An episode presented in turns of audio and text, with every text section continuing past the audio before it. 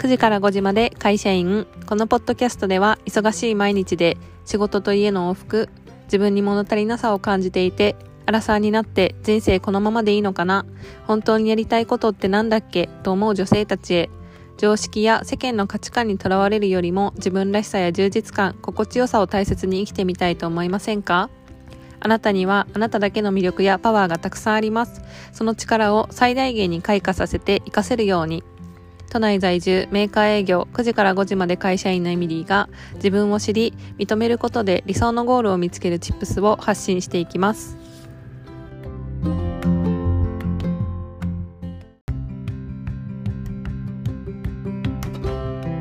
じゃあちょっとこれからあのまっちゃんにはゲストに来ていただいてインタビューをさせていただきたいと思います。まっちゃんお願いします。はい、よろしくお願いします。じゃあちょっとまずはじめに今日のあのタイトルなんですけど好きなものの見極め方っていうことであのときめきってなんだろうっていうことをあのお片付けコンサルタントのまっちゃんにインタビューしていきたいと思うんですけどはい。まずはじめにあのまっちゃんの自己紹介をお願いします。はい、えー、私はまっちゃんっていう名前で片付けのコンサルタントをやらせていただいてますでえー、物と自分と向き合う片付けレッスンとか、えー、片付けについて、えー、ずっと語ってるポッドキャストもやってます。まっちゃんの片付けラジオって名前でやってます。はい。はい。ありがとうございます。まっちゃんはポッドキャストだったりインスタでは主にどんなことを発信してるんですか？うんと、インスタはちょっと最近サボってるんですけどインスタとかポッドキャストは、まあ、テーマは一緒で、あのー、まあ、自分の選択で日常を豊かに面白くをテーマに、えー、インスタは主に片付けで、ポッドキャストは片付けとシンプルライフと日々の学びについて、はい、喋ってます。ポッドキャストは毎日できるように頑張ってます。ありがとうございます。そのシンプルライフっていうことで、あの、まっちゃんがこう発信してる内容にですね、このシンプルライフっていうお話も出てくるし、あとはそのまっちゃんのポッドキャストの中でときめきっていう言葉もあのたくさん出てくると思うんですけど今日はちょっとそのときめきとか好きなものの見極め方っていうのであのまっちゃんにインタビューしていきたいと思うんですけど片付けと好きなものってどういうふうにこうつながってくるかっていうのをまず最初に聞いてもいいですか？多分ねなんかパッと聞き片付けと好きなものってあんまり結びつきにくいと思うんですけど片付けをする前の段階でまず物を選び抜くっていう、えー、段階があるんですよ一番最初にね。でそのものを選び抜く基準としてときめくものっていう基準がねあるんですよ。で、それを教えてくれたのが、あの、私の場合はその、片付け業界ですごい有名な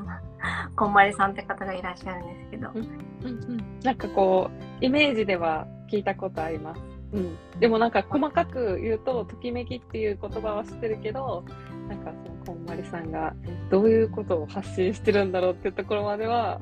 まだちょっとイメージがついてない。なんか多分私もともと片付けが好きやったからそのこんまりさんがよくテレビで出てたりとか本出してたのとかすごい気になって買って自分で学んでっていう形だったんですけどそうときめきを基準にしてねものを選ぶっていうところで、まあ、好きなものの見極め方っていうのが片付けをする一番最初の段階ですごく大事になってくるんですよね。で私の場合はその一番最初のものを選ぶ段階で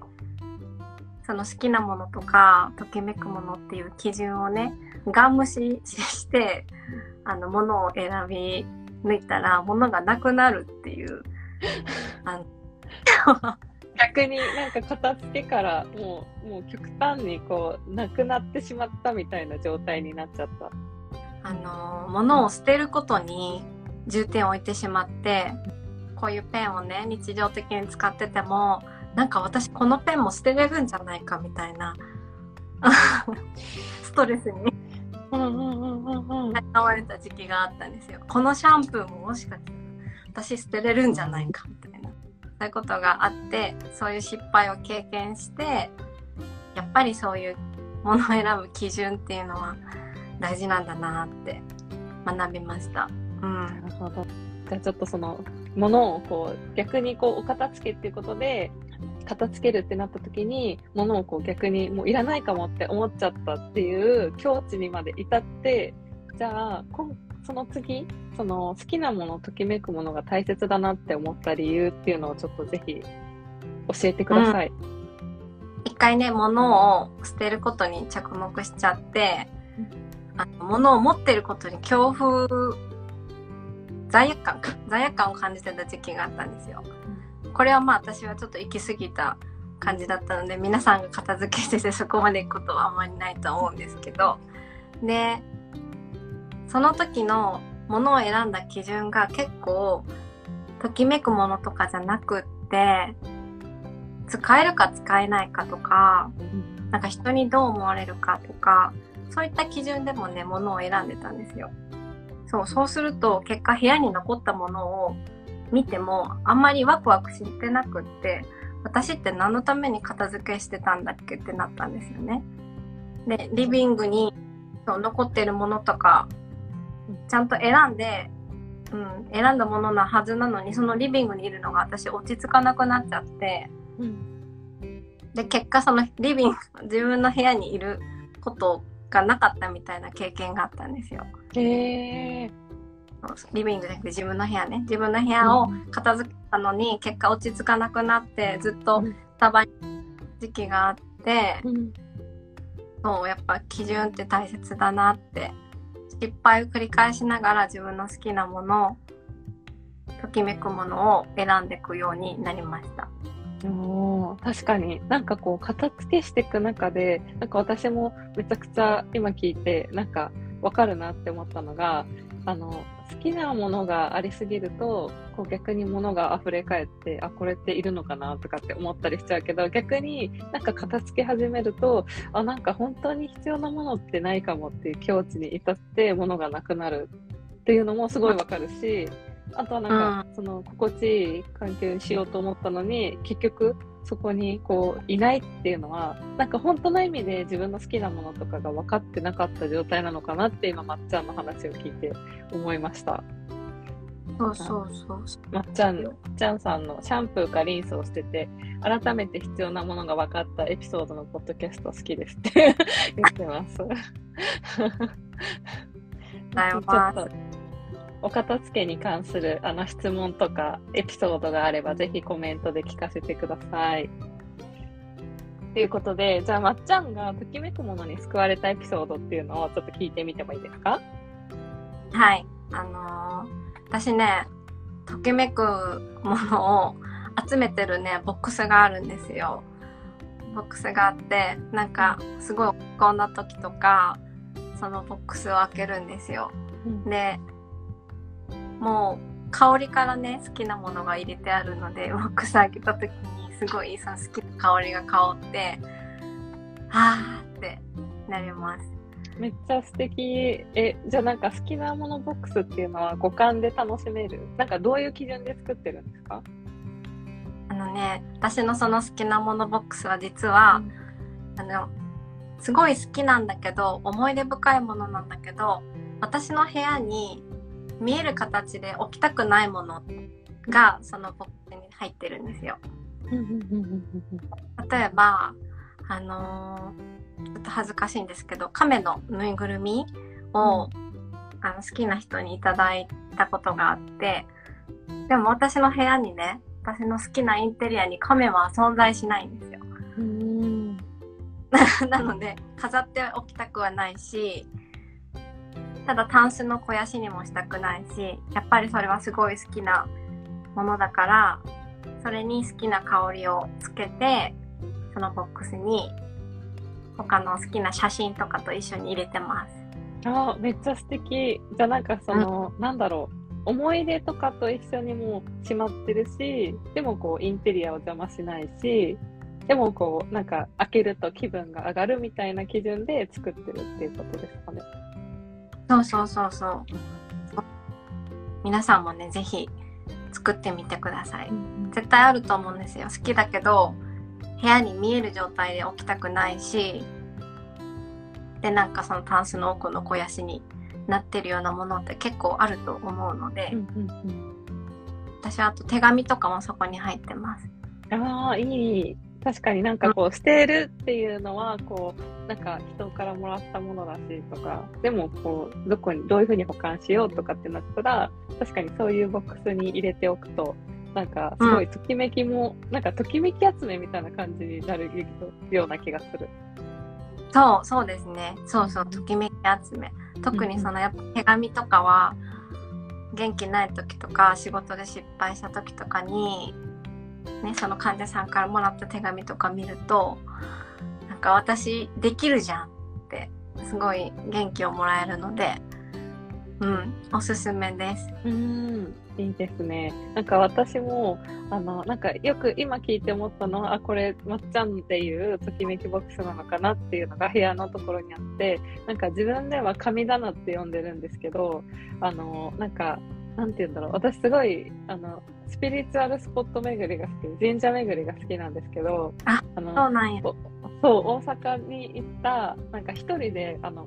関西巡った時に、なんか大阪で安倍の生命神社行ったりしたり、あとはなんかその、そう、鞍馬寺行ったみたいなのとか、あと友達と一緒に行った岩手の神社のなんかこう、お守りとかっていうのを、なんかこう、うん。そ、そこに神様ボックスみたいな感じで作って飾って、なんかこう見れるようにしてて、なんかそれ見るとすごいときめくみたいな気持ちになるから、あ、なんか今考えると、それをなんかやってたなって思いました。うんすごいやってるじゃないですかやっ。てる。なんか、でもそれはなんか、ときめきボックスだったんだみたいなのを今、まっちゃんに聞いて初めて分かった。あ、りんちゃんがですね、週末片付けても絶対平日で部屋が汚くなる。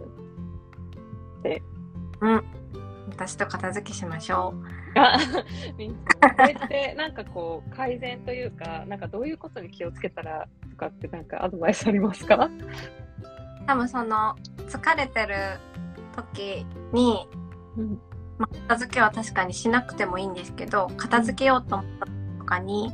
短時間で片付かない要因の一つに、うん多分その物をしまう場所が決まってないっていうのがうんあると思います。うんじゃあ、定位置に管理するってなると、もうその、じゃあ、これから片付けしようで、片付けのことを考えてアクション取るっていうよりかは、もう常にここには、これにはここをしまう、ここにはここをしまうっていう風に、定位置を決めておくと、まあ、汚くなっても、なんか、なんだろう、決まってるからワンアクションでできるみたいな感じなんですかね。そうあの頭で考えてしまうっていう片付けが毎日行われるとやっぱり億劫になってしまわなくなったりとかあと片付けし終わった状態が綺麗じゃないと片付けする意味がないじゃないですか自分の中で。うんだから片付けをしようっていう気持ちにもならなくなるからやっぱり成功体験がないと片付けしようってそもそも思わないので一回がっつり片付けを物と向き合ってして片付くっていう体験をするのがいいのかなって思います。なるほど。ちょっとうん私もなんか、確かにこうし平休日一気に片付けても平日になると片付かないっていうかこうごちゃってなっちゃう時があるのでちょっと場所の位置を決めるとかその片付けの成功体験っていうのをちょっと私も試してみます。りんちゃんうもんぜひちょっと。で、シューレイさんがですね、ときめきボックス、ときめき集め、あ、ごめんなさい。シリが反応しちゃった。ときめきボックス、ときめき集め、キュンキュンするっていうことらしいです。ね、キュンキュンしますよね。すごい皆さん柔軟ですね。うん、私さうんなんかときめきって言葉が刺さらないひひねくれた人間だったんで、うんすごいみんなときめきときめきって言ってすごいなって思う。いつから刺さるというか、いつからこう、なんだろう、なんかスッて自分の中で入ってきたとかっていうのは覚えてたりしますか？とりあえずまず一回失敗したので。あの物がなくなった事件。そう物がなくなった事件。私ちゃんとねそのこんまりさんの本を読みながらやったんですよ。お時々大って書いてある本をがっつり読みながら片付けしたんですけどそれをガン無視して片付けをしたので そう。失敗して学ぶタイプですね。失敗して、で初めてあこの本に書いてあったことは本当だったんだって。もう実際に体験した？体験しました、体験してもご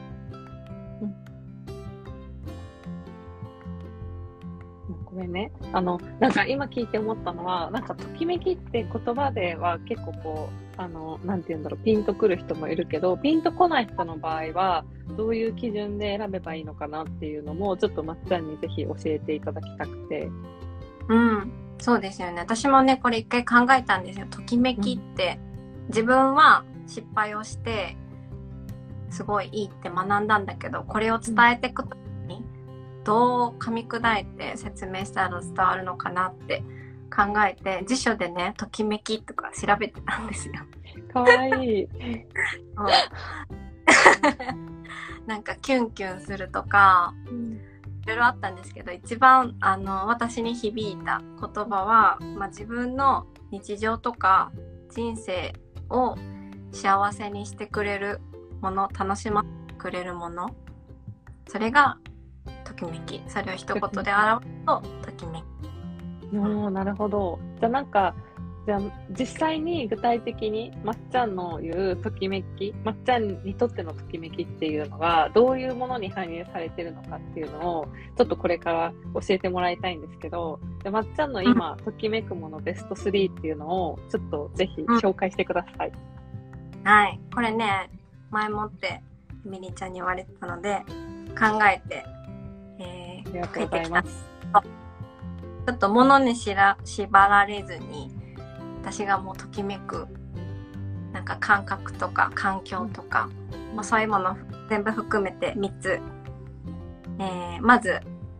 第3位が、えーペヤングです焼きそばのおペヤングー意外、意外。めっちゃ意外。実は私ペヤング今まで食べたことなくってこの間。えそうなんですか？ペヤング岐阜ではあまりうなんか食べてる人いなくって。え。そう。ペヤングデビューをしたらまあなんでこんな美味しいんだろうと思ってなんでかなって考えたら私夏祭りがすごい好きなんですけどなんか夏祭りを思い出させるような素朴な味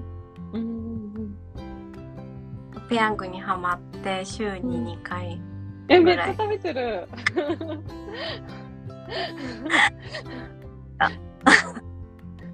確かになんか、うん、素朴な味、なんか、こう、懐か、私もなんかペヤングって懐かしい味っていうイメージがあるからわかるかもしれない。あ、でもそういうのもときめきになるんだって今聞いてなんか、ワクワクした。そう好きなものです。で第2位がはい。やっぱ花とか植物とか。これは。な最近。なんか、うん。今何の花とかお部屋に何のこう植物があるとかっていうのはなんかありますか？最近までねアジサイがあったんですけどえー、彼素敵。先日さよならしたんですけどね。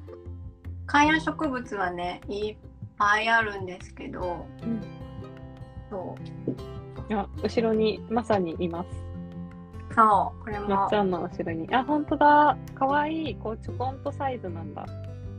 そうちょこんとサイズ。こういう鉢もね可愛いじゃないですか、200円ぐらいなんだけど。おーリーズナブルで。好きです。あいい何がですね。何が好きかって言われると日々変化するのがやっぱり好きなのでそう。なんか好きなもののね共通点を探すと結構あるんですよね。うん。私はその好きなものとか好きなことの共通点が変化があるものとか成長するものだったんで。そう食その一つでした。え、ちょっともし見てる方も、あの、ときめく自分のアイテムがあったら、ぜひコメントで教えてください。じゃあ、最後、まっちゃんの第1位を。第1位、第1位、もう物じゃないんですけど、あ なんだなん鳥だ？のまあもうもう一度お願いします。声聞こえなかった感じのところが。鳥のね、鳴き声。えー、意外、意外、なんかもうびっくり。鳥の鳴き声も、あの、ときめきになるんだっていう驚きが、なんかときめきって本当無限大なんだなって今聞いて思いました。鳥の鳴き声が第一位。そう、第1位。え好きな今、ピンときてなくて、なんか、うんうん、教えてください。あのね、私前まで何とも思ってなかったんだけど、職場がね、森に囲まれてて、朝、車から降りると、チュンチュンチュンチュン言ってて、かわいい。なんか、あの、ディズニーランドのジャングルクルーズのところみたいと思って、なんかあの、ディズニーの始まりみたいな、プリンセスの、うん。こう、朝の一日、チュンチュンみたいな感じの。そうそうそうそう。まだあの、ウグイスも泣いててね、ほうほけきょって泣いてるんだけど、なんか失敗するじゃないですか、ほう、うん。ほうほけ？みたいな感じで。いでかわいい。そう、あの、うん動画とかで撮ってました。え、それってこう、え、朝聞いて、まっちゃんはどんな気持ちになるんですか？なんか、なんだろうね。幸せって。じゃあこ。う、なんだろう、朝、ななんだろう、その空間というか、その時間をときめいてるじゃないけど、楽しんでるっていうのが、じゃあ鳥の鳴き声っていうのである、ある感じかな。どんな感じ？うん、そういう感じだ。なんか前は、その、んやらなきゃいけないこととか、未来ばっか見てたのね。今日はこの仕事して、この仕事して、みたいな。家帰ったらこれやって、みたいなこと考えて外歩いてたりとか、うんうんうん。常に頭の中そんな感じで未来のことばっかり考えてたんだけど、前よりかは今を見れるようになってきて、その、植物とかね、外の植物とか、雑草とか、うん。鳥とか、そう、着目できるようになって、なん、か、こんななものを見落としてたんだなって、うん、気づきましたね。確かに、なんかこう、ときめく、今、まっちゃんに、こう、ときめくもの、ベスト3を発表してもらって気づいたのは、なんか私、ときめくものって、勝手にものじゃないといけないみたいな風に思ってたんですけど、なんか、もっと広い視野で考えると、なんか空間とか時間とか、その鳴き声とかってなると、なんかもっとこう、まあ、それを片付けに反映させるとしても、なんか物だけを大事にするんじゃなくて、なんかそこにいる自分とか、なんだろう、なんかそのまっちゃんがさっき言ってた、部屋をこう片付けてるときに、その部屋が好きじゃなくなっちゃった。その部屋にいる時間がなくなっちゃったっていう話をしてたけど、なんか、その、ときめくものを見極められるようになると、物だけじゃなくて、なんかそこにいる自分とか、その空間とか、なんか、その、なんだろう、立体的にいろんなものを大切にできるようになる、見極め方っていうのが身につくんだなって今聞いて思いましうんた。。そう、まさにそう。多分私が言いたいこと全部、本当に上手に言ってくれた。でもなんか そのベスト3を発表してもらって、なんか共通点が見えたというか、うん。そう。多分その、物と向き合う片付けをして、なんでそもそもなんかその生活とか人生が変わっていくのかって、多分そういったこと、本当その話で、物を、物質的なものを自分の基準でこう選んでいくことで、どんどんそれがもうちょっと抽象的なものになってって、人生の選択とか、そういったものも、あの、選べるように、楽しめるようになっていくんじゃないかなと思います。ものから、だからもっと抽象的な、概念的なものに移行していくのかなって。確かに。なんかすごい聞いてわかる気がします。なんか私も今、なんか自分がときめいてるものって何なのかなってこう見ながら考えてたんですけど、結構私もなんか共通点があって、ちょっとシェアしてもいいですか？うん、お願いし なんか結構人からもらったものってすごい大切にする、すするんですよ。なんかこのうん、このポーチ、ブライスのポーチなんですけど、これなんか親友の子がくれて、なんかこ,、うん。ここに入れるポーチはあ、このポーチに入れるものはなんか自分のお気に入りとかっていうのを決めたら、なんかこのポーチに入れるものさえも、なんか、なんて言うんだろう。今まではドラッグストアで安ければ買うとか、そういうお化粧品の選び方とかだったのが、なんか大切にできるものを買うとか、なんかお気に入りのものを買うみたいな方向にシフトしてる、なんか全体的にその選び方とかも変わってたなって今、なんかうん、共通点があったって今、まっちゃんの話を聞いて思いました。すごいね、エミリーちゃんも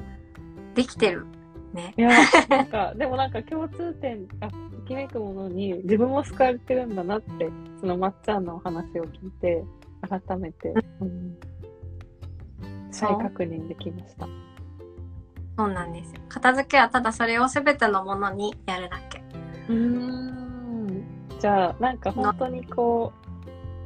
う、あ、ごめんね、ごめんね。どんなに、あの、ちっちゃなものとか、うん文房具とか、でもそれをやるだけ。うーんなるほど。ありがとうございます。あのですね、今日はちょっとまっちゃんに、お片付けコンサルタントのまっちゃんに、あの、好きなものの見極め方と、ときめきって何っていうのを、あの、インタビューしたんですけど、最後に、ちょっとそのまっちゃんに、あの、お知らせをしていただきたいなと思ってまして、まっちゃんからお願いします。はい。なんか緊張するな、こういうの。なんか、5月の無料のね、個別の片付け相談を、あの、ズームで募集してるんですけど、あとちょっとだけ枠が減ってて、一応5月の24日の夜9時まで、えー募集をしてます。興味がある方は、ぜひ私の公式 LINE に、はい、登録をしてメッセージを送ってください。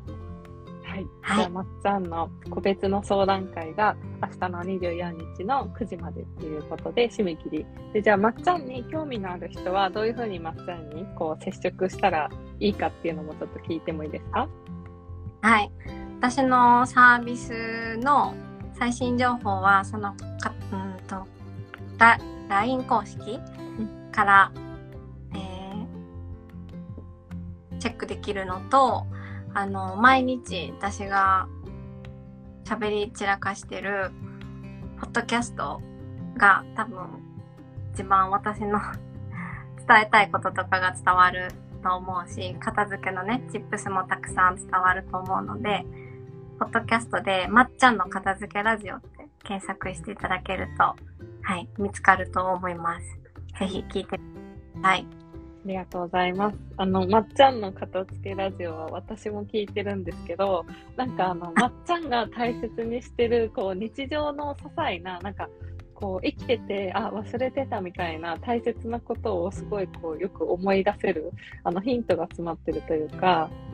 なんか、まっちゃんには、もうなんか何回も言ってるんですけど、あのまっちゃんの好きなものとかっていうので、ヒートテックっていうエピソードがあったり、私はなんかヒートテックっていうのも、なんかヒートテック好きみたいな言うのもちょっと恥ずかしいって思ってたりしてたんですけど、なんかまっちゃんがそういう風にこう発信しててくれたおかげで、あ、なんかヒートテック好きって恥ずかしいことじゃないんだとか、あとはなんか、あの、仕事ですごい辛かった時にまっちゃんのラジオ、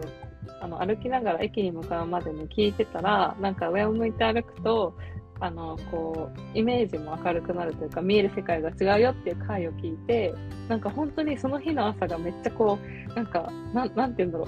う。なんかすごいいい一日だった。なんかキラキラ輝いて見えたとか、なんかそういうこう、一日のスタート、なんかいいスタートを切るっていうようなエピソードとかもたくさんあるので、ぜひ、といろんな人に聞いてもらいたいなと、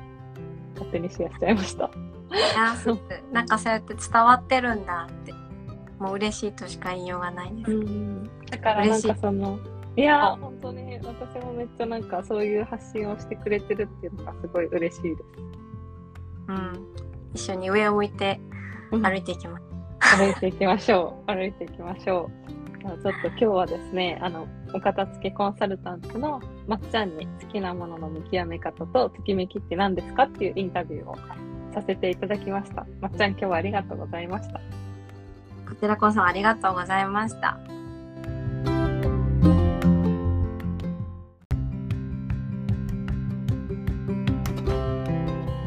最後までお聞きいただきありがとうございました。もしエピソードが面白いと感じてくれた方は、更新の励みになりますので、ぜひフォロー、レビューお願いします。